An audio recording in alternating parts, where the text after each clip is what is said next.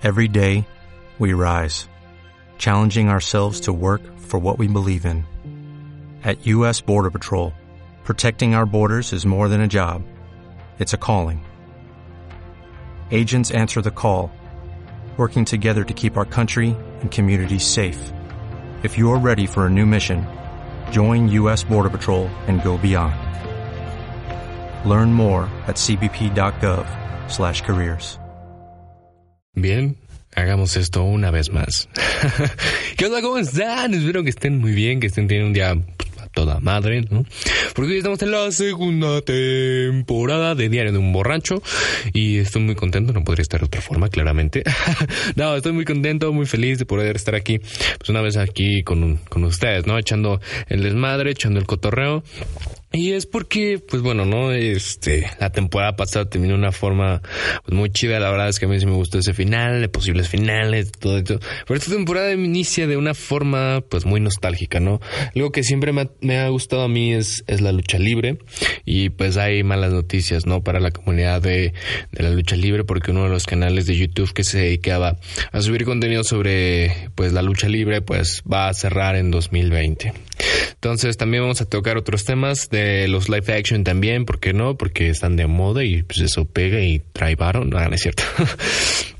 Y pues algo también es el doblaje, vamos a hablar también del doblaje. Entonces no, no, no, no adelanten, no, no coman ansias porque ya empezamos. Esto es Diario de un borracho con Omar Castillo.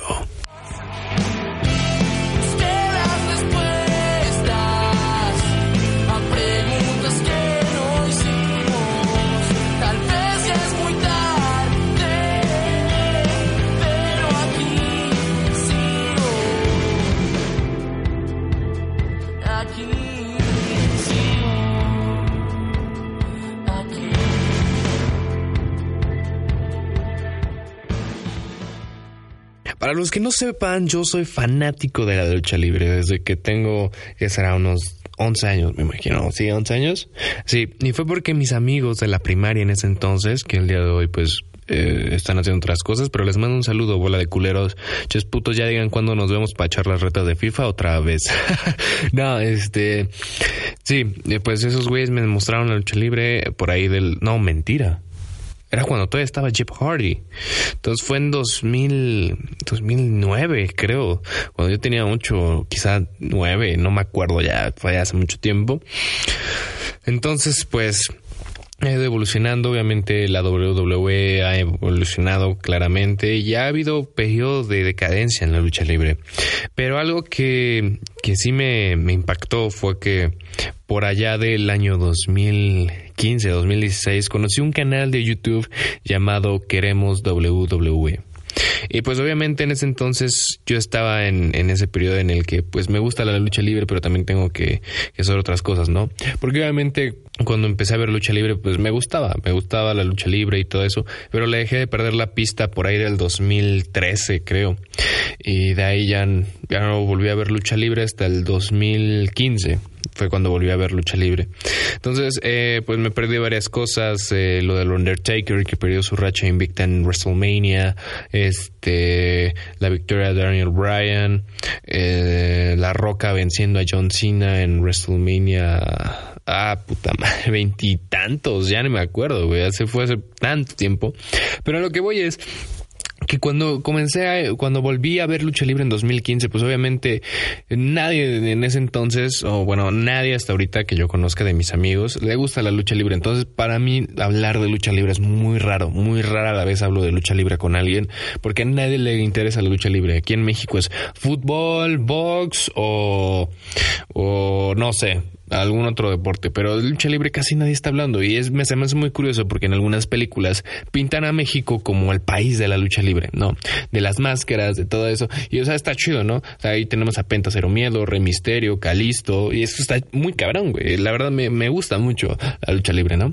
Entonces, eh, Pero bueno, eh, regresando. Entonces, les mencionaba este canal de YouTube, Queremos WWE. Y pues bueno, ¿no? yo lo comencé a ver y uh, se me hacía buen contenido. Tenía buena narración, tenía buena edición. O sea, era un contenido de calidad al alcance de todos, ¿no? Porque muchas veces tenemos ahí, por ejemplo, a Hugo Sabinovich que... Ah, ah Tanganay, por poquito, dime lo que no soy yo. Nada, eh, pero sí, mm, eh, pues ahí tenemos a varios, ¿no? Eh, entonces, pues ya comencé yo a ver eh, este contenido de Queremos WWE y dije, verga, güey, qué gran, qué gran canal. Y pues me suscribí, ¿no? Entonces de repente comencé a sentir como un poco de envidia, ¿no? De no mames ese güey, ¿cómo es posible? Y así, ¿no? Y toda esa envidia surgió por un concurso que él hizo de eh, que rifaba unos pósters que le habían hecho. Y yo quería el póster de una de mis superestrellas favoritas, Sami Zayn, que es muy infravalorado el día de hoy. Entonces, no gané el póster y como que me entró un rencor. No sé, no, no les puedo explicar esa sensación como que realmente sientes que vas a ganar y no ganas, o que te vas a quedar en la universidad y no te quedas. O sea, es ese sentimiento bien culero. Entonces eh, um, me entró como una envidia, una rabia y decidí hacer mi propio canal de YouTube sobre lucha libre. Obviamente yo no tenía los medios para editar, ni para grabar la voz, ni nada de eso, para la locución y todo eso como ah, ahorita estoy. Entonces pues ya, ¿no? Eh, a los pocos meses, creo que como a los dos meses, tiré por la borda ese canal, eh, porque yo empecé mi canal, eh, y pues a los dos meses tiré por la borda ese, ese canal. A la gente le gustaba, a la gente le gustaba, porque yo subía videos de Brock Lesnar, de que había regresado de club, me acuerdo bien en ese momento, porque fue cuando fue el boom de que AJ Styles había llegado a la WWE y a la par había llegado Carl Anderson y Luke Gallows, o sea, The Club, The Club iba a estar reunido en WWE, fue cuando dije, no mames. y ya este, pues ahí fue, ¿no? Entonces, pues hoy en la mañana mm, me levanté como a las 3, no sé por qué, porque me dormí temprano. Entonces me puse ahí eh, husmear por YouTube y de repente eh, me aparece ahí, ¿no? Eh, eh, queremos WWE, acaba de subir un video, ¿no? Pero obviamente yo ya no estoy suscrito a ese canal porque no les voy a decir que fui constante, ¿no? Le perdí el ritmo, la neta, como muchas cosas, porque pues vas cambiando, ¿no? Vas madurando y obviamente a mí no me gusta el contenido family friendly, me caga el contenido family friendly, porque obviamente sí está bien, ¿no? Ya sabemos que la gran mayoría de la población de YouTube ahora son niños, pero güey, o sea, cuando yo quiero ver algo en YouTube, no quiero ver a pendejos diciendo, ay, dijiste una palabrota, no, no, no es posible. ¿Qué te pasa, Diana Karen? o sea, no me gusta ver este tipo de basura. Y obviamente, pues vas, vas actualizando, ¿no? Y a mí no me gusta ese tipo de contenido. Eh, porque obviamente a mí me gusta más el contenido, pues por así decirlo, real, vulgar, que te muestra realmente qué, qué es la vida, ¿no? No que te lo pintan todo un arco iris, que pues la neta no. Entonces, para mí WWE no era un canal tan real, ¿no? Entonces, por eso creo que después de un rato me empezó a aburrir y ya lo dejé de seguir. Y ya fue ahí cuando encontré a otros canales como Warge, Fallback, o sea, eh, youtubers que realmente admiro mucho. Y también eh, Lucha Libre Online con el buen Hugo Sabinovich y el Ah, Tangana, por poquito, dime lo que no soy yo. no, eh. Y entonces eh, fue cuando dejé a un lado Queremos WWE. Aparte de que ya no subía videos y cuando lo subía pues era, eran pues no era contenido que a mí me interesara ver, ¿saben? Entonces ya fue después cuando, pues les digo, hoy en la mañana que vi y decía que pues ya no, el canal ya no iba a ser lo mismo, que el canal ya iba a dejar de, de hacerse, o sea, como tal. Eh, y que en 2020, enero de 2020, si no, si el canal no retomaba, pues por así decirlo, la, la, pues sí, la, ¿cómo se? Los números, ¿no? Eh, pues iba a cerrar el canal, ¿no? Entonces fue cuando dije, pues qué mal pedo, ¿no? O sea, ver que uno de tus canales que creciste viendo, pues también ya está cerrando, ¿no? Y es que también es un pedo, ¿no? Es un pedo porque, pues, la nostalgia siempre juega y ver que uno de los canales de lucha libre con los que yo crecí, pues verlo decaer, pues fue como, no mames, qué pedo.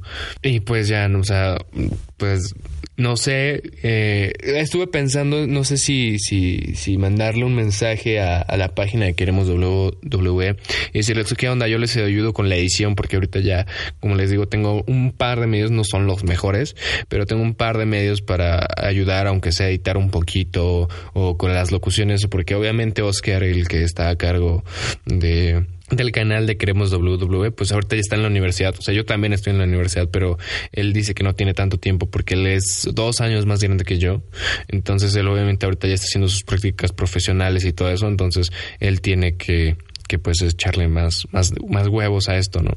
Y pues yo obviamente ahorita todavía tengo un, un rato, tengo un tiempo para hacer edición y locución, entonces eh, yo creo que le voy a mandar ahí, por, ahí un mensajito para que el canal no muera, porque creo que eso es lo, lo que más importa, ¿no? Cuando algo te gusta, ayuda. Si puedes, ayuda en lo que puedas, no sé. Y pues ya con un WeTransfer ahí enviarnos, porque el canal es chileno, el canal es chileno. Entonces, pues ahí, ¿no? Eh, ayudar, tirar la mano a- al... Pues a esta persona, ¿no? Al- A, Oscar. Y pues a ver qué, cómo sale, ¿no? Voy a mandarle un mensaje y si me contesta y me dice que adelante, cualquier ayuda es bienvenida, yo me rifo. Entonces, pues, eh, pues nada, Eh, siempre la nostalgia es algo muy cabrón, ¿no? Este, pues díganme, díganme si les gusta la lucha libre, ven lucha libre, porque neta, aquí en México para mí es muy raro, muy, muy raro encontrar a alguien que le guste la lucha libre, la WWE, Japan Pro Wrestling, All Elite Wrestling, este, TNA, que ahorita se llama Impact. O sea, yo me gusta esas cadenas de lucha libre, también está este Ring of Honor, o sea, la lucha libre es parte de mí, o sea, creo que en primer lugar de deportes tengo a la lucha libre, en segundo tengo al fútbol, al soccer, en tercero tengo al, ¿qué será? Al básquetbol y en cuarto tengo al hockey. Sí, veo hockey. Me gustan mucho los deportes de invierno, pero bueno, ese no es el tema. Pero pues sí, entonces a ver qué, qué, qué sale, los mantendré actualizados en el próximo episodio del podcast para ver qué me dijo el Oscar. Y pues sigamos, sigamos muchachos, sigamos porque esto no para, sigamos. I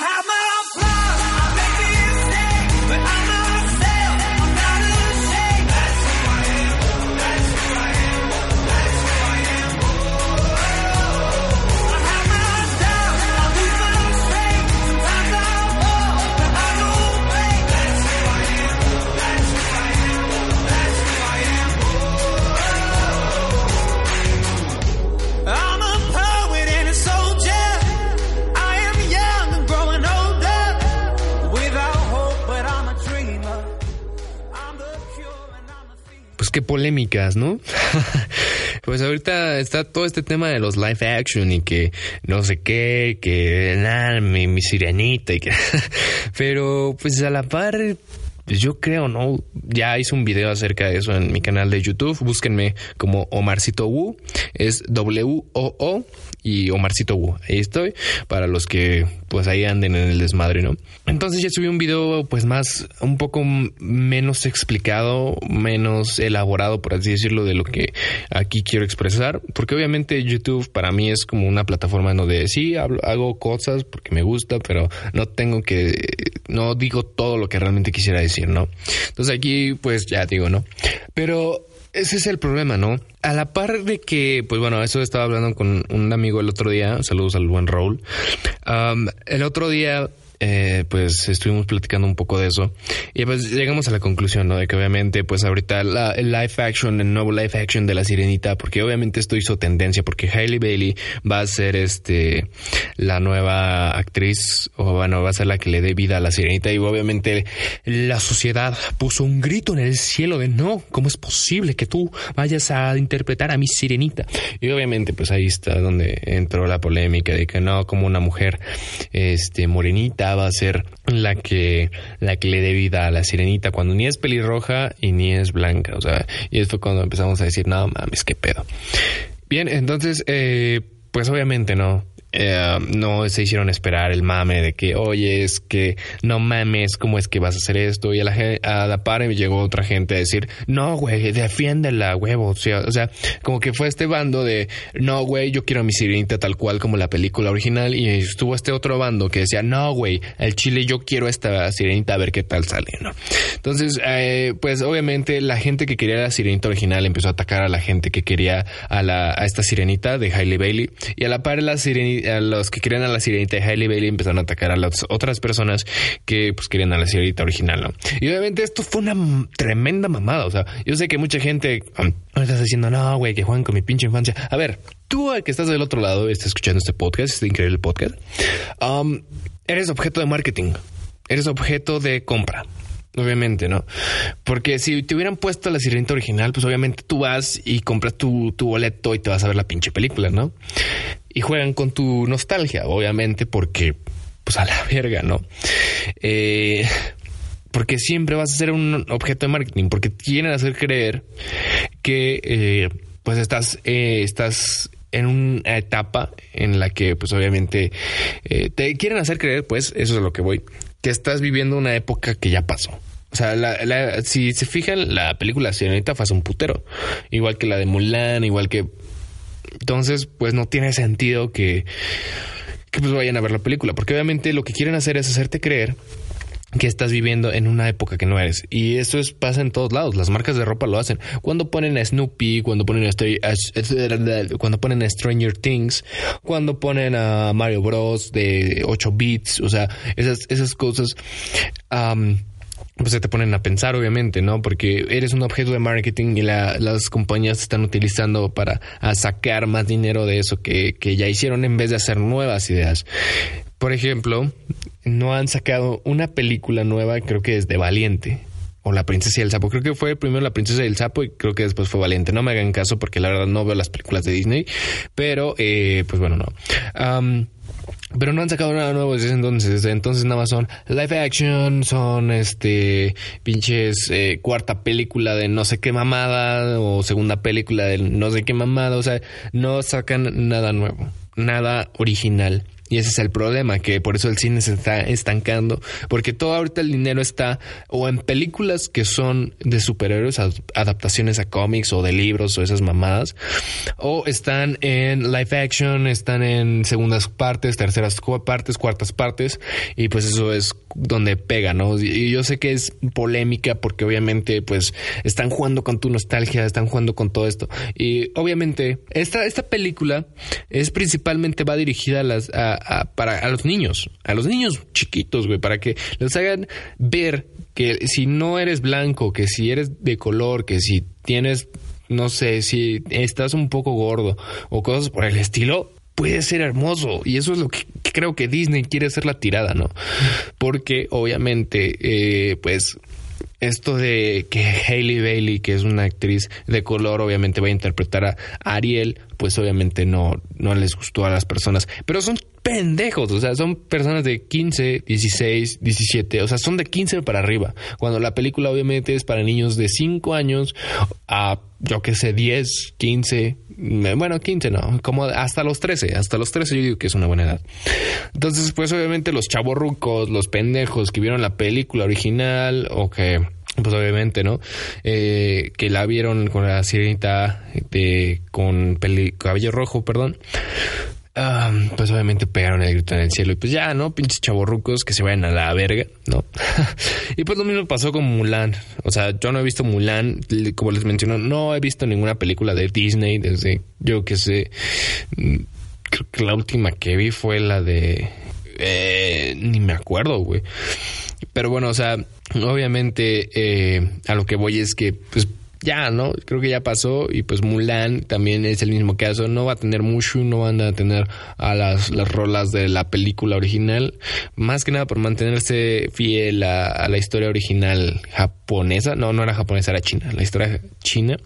Entonces, este, pues ni pedo, ¿no? También la gente está inconforme y están diciendo que Disney se está yendo por otro lado. Pero es que, güey, o sea, no, no, no creo que, que tengan que hacerla tanto de pedo por una película. Una película, si no te gusta, no la ves y ya. Y ya. O sea, pues al fin y al cabo la película va a vender. Va a vender porque, ¿saben por qué? Porque echaron polémica. La polémica siempre va a ser como, ah, ok. Y la gente morbosa va a ir y la va a ir a ver y va a decir, no, es que pinche película sí la cagaron y que la verga. O va a decir, ah, no, yo me equivoqué. Pues la neta sí estuvo muy chida. O sea, cosas por el estilo. Y ese es el problema de ahorita, pues la sociedad que pues nos tocó vivir, ¿no? Pura mierda, pura basura y pues bueno, no, afortunadamente a mí me vale verga esta película, pero me pone muy triste eh, saber que pues la gente sigue siendo racista, que sigue siendo con ideas más conservadoras, más no sé, antiguas, güey. O sea, neta que no seamos tolerantes, eso me caga. Y pues bueno, no. Al final del día, pues, al- pues yo no voy a ir a ver la película, pero sí me molesta porque eh, le están dando en la madre al cine, porque no hay nada nuevo, no hay nada que proponga propositivo, creo que se dice la palabra. No hay nada propositivo, no hay nada nuevo, no hay nada fresco. Todos son adaptaciones, live action, son este pinches eh, cuartas, quintas partes de películas cuando yo quiero ver algo nuevo. Y es la única película que espero es la de Quentin Tarantino, la de Once Upon a Time in Hollywood. Yo espero esa película y sé que va a estar bien chingona. Entonces, pues habrá que ver, habrá que ver y esperar a ver qué tal está la, la película de Ariel. Yo no la voy a ver, pero pues ahí voy a ver las críticas, a ver qué tal y pues también a ver qué onda con Mulan. Y espero que el cine se arregle pronto y pues bueno, eh, eso es mi opinión sobre la, la, la- esta película, ¿no? Los live action y pues bueno,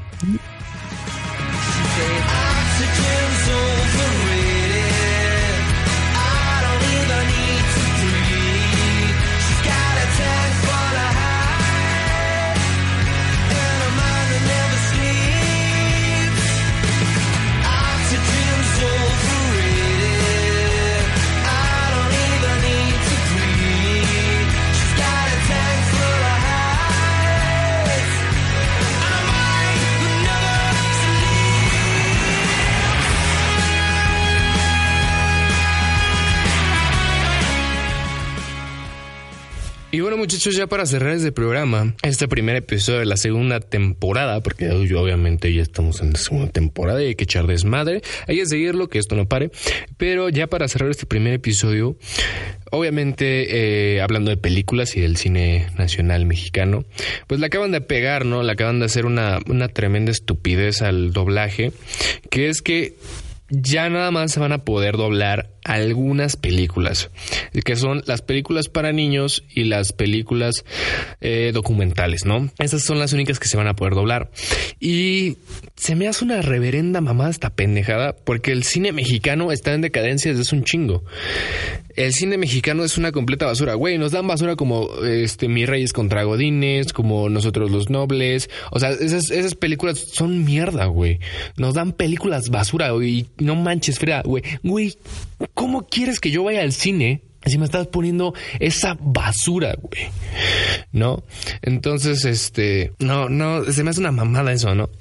Y al mismo tiempo, este dice no es que es para apoyar al cine mexicano a ver para empezar me estás dando basura y la segunda estás haciendo algo que el consumidor tiene derecho a elegir y ya van a empezar los mamadores a decir ay qué bueno que el lenguaje original y que no sé qué a ver Sí, ok, tú sabes inglés, yo sé inglés y hay mucha gente que aquí en México habla inglés. Pero a la par tenemos personas que tienen discapacidades para ver, que tienen discapacidades, no sé, para este ver desde lejos, que para escuchar bien el idioma original. Y es por eso que aquí es donde entran los actores de doblaje. Los actores de doblaje son esas personas que te dan esa facilidad de escuchar una película en tu idioma original. Y o sea, obviamente, pues obviamente, pues hay polémicas, ¿no? De qué es una película para niños en caso de que se llegue a aprobar esta pendejada. Que obviamente no, no, no quiero que se apruebe. Y bueno, ahorita vamos con eso. ¿Qué se considera una película para niños? ¿Avengers tiene una película para niños? Porque obviamente no. Y eso está culero. O sea, es muy culero esto porque obviamente el doblaje es una de las er- cosas más bellas, y ya se los he dicho, el doblaje es una de las cosas más bellas que puede haber, porque obviamente prestas tu voz para darle vida a un personaje, y lo hemos visto con Humberto Vélez, con este Mario Castañeda, con Gabo Ramos, con este Pepe Toño Macías, o sea, actores de doblaje que eh, han interpretado a grandes eh, personajes a lo largo de la historia y que ya la gente los reconoce y los quiere, obviamente. Pero que te quiten de la nada todo tu trabajo, güey, eso es una mamada. Y es porque no sé, es esta pinche envidia, o sea, es una idea retrógrada y bien pendeja. Hacer creer que quitando el doblaje, el cine mexicano va a estar chido. Güey, yo no apoyo el pendejo cine mexicano porque es una mamada y está hecho con las pinches patas porque nada más me estás dando que pinches reyes, mis reyes contra Godíñez, que pinches nosotros los nobles, que pinches no manches Frida, güey. O sea, me estás dando pura basura, me estás dando pura mierda que no quiero consumir, no quiero ver esa basura, no quiero ver esa mierda. Por eso me gusta ver películas, algunas, o series dobladas al español. Es el caso porque ahorita Suits, bueno, cuando estaba viendo Suits, porque ahorita ya no la he visto, me quedé en la temporada 6 al- en el episodio 10, porque ya después del 11 le cambiaron la voz. Pero ese actor de doblaje, que ahorita se me fue el pedo, ¿cómo se llama? Hace la voz de Harvey Specter de una forma chula, güey, chula. Me enamoré de su voz. Hasta intenté ver la serie en su lenguaje original y no me gustó. No me gustó, me gustó tanto el doblaje que hizo esta persona que dije, no mames, yo no quiero escuchar la voz original de esta eh, persona, yo quiero escuchar el doblaje que le hicieron, porque esa es la maldita lealtad. Güey, gran voz. Y lo mismo pasó con Shrek. Mucha gente dice que el doblaje de Shrek hizo grandes cosas. El doblaje de Shrek la hizo más divertida, la hizo más dinámica y la hizo todo un hit aquí en México. Por eso la gente ama Shrek. Tú vas a cualquier lado y le preguntas, oye, ¿viste Shrek? Y te van a decir, sí, que la princesa Fiona, que somebody once me the world y shalala, shalala, ¿no? Entonces se me hace una reverenda mamada eso de que no, es que hay que apoyar el cine mexicano. Ok, en el momento en que tú me das algo de calidad, algo que yo realmente quiera ver, Adelante, güey, yo apoyo el cine mexicano, porque yo realmente quiero apoyar el cine mexicano, pero si me sigues dando basuras como estas, yo no voy a ir a apoyar esa mierda, porque obviamente, pues la clase mexicana baja y media baja, pues obviamente va a apoyar estas películas porque no hay nada más o no saben que el, el cine es un arte, güey. Entonces apoyan este tipo de cine basura y pues es por eso que hay muchas películas eh, que pues bueno, no, ahí está pinches Eugenio Derbez y cosas por el estilo que la verdad no me late, no me termina de latir. Entonces por eso en el momento en el que tú me entregues algo realmente bueno y de calidad, adelante, yo apoyo al cine mexicano, porque yo siempre he dicho que pues, no hay nada como apoyar a lo nacional. Si tú me dices, güey, hice un cortometraje y que el cortometraje está bien hecho, está bien escrito y tiene buenas bases, güey, yo lo voy a compartir, le voy a decir, oye, ve este, ve este pinche cortometraje, está bien chingón. Pero mientras no sea eso y mientras me sigan dando basura como mis reyes contra Godines o cosas por el estilo, güey, yo no voy a apoyar esa mamada y al contrario, me voy a poner del lado de los actores de doblaje. En este momento estoy del lado de los actores de doblaje, porque obviamente hay doblaje bien hecho y bien que está cabrón y me alegra hacerlo y me alegra verlo. Apenas he tenido la oportunidad de estar ahí con el buen Gabo Ramos que le dio la voz a Ash Ketchum en Pokémon y que también le dio la voz a Gerald en pinches este Hey Arnold. Y güey, es una gran persona. Y o sea, o sea, ahorita él está en otras cosas, pero no mames, o sea, que, que te quiten tu chamba, el Humber- Humberto Vélez, o sea, todos estos actores de doblaje que con el tiempo se han ganado su fama, güey, neta, mis respetos para los actores de doblaje. Y espero que estos pendejos desistan, porque al final del día no es su decisión aprobar o desaprobar una ley, porque el consumidor tiene el derecho de elegir si quiere esa película doblada o pues sí, en el doblaje al español. Y obviamente se me suena estupidez porque los franceses doblan las películas en inglés a francés. Y así en todos los países. Y México sea el primer país retrógrado de pendejo en hacer esta reverenda estupidez. Entonces espero que desistan. Y pues bueno, eso ha sido todo en este primer episodio de la segunda temporada de Diario de un Borracho. Mi nombre es Omar Castillo. Ya saben que es un gusto tenerlos siempre aquí conmigo y están en el cotorreo chido. Y pues bueno, muchachos, nos vemos en el si- nos escuchamos, o no sé cómo se diga. Pero este fue el primer episodio y pues los vemos en el siguiente. Que pasen un excelente día. Chao.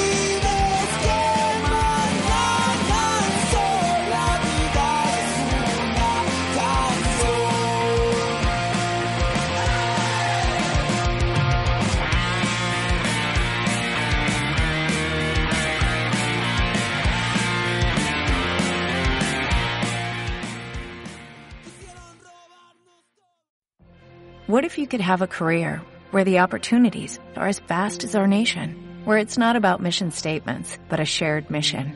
At U.S. Customs and Border Protection, we go beyond to protect more than borders, from ship to shore, air to ground, cities to local communities. CBP agents and officers are keeping people safe. Join U.S. Customs and Border Protection and go beyond for something far greater than yourself. Learn more at cbp.gov/careers.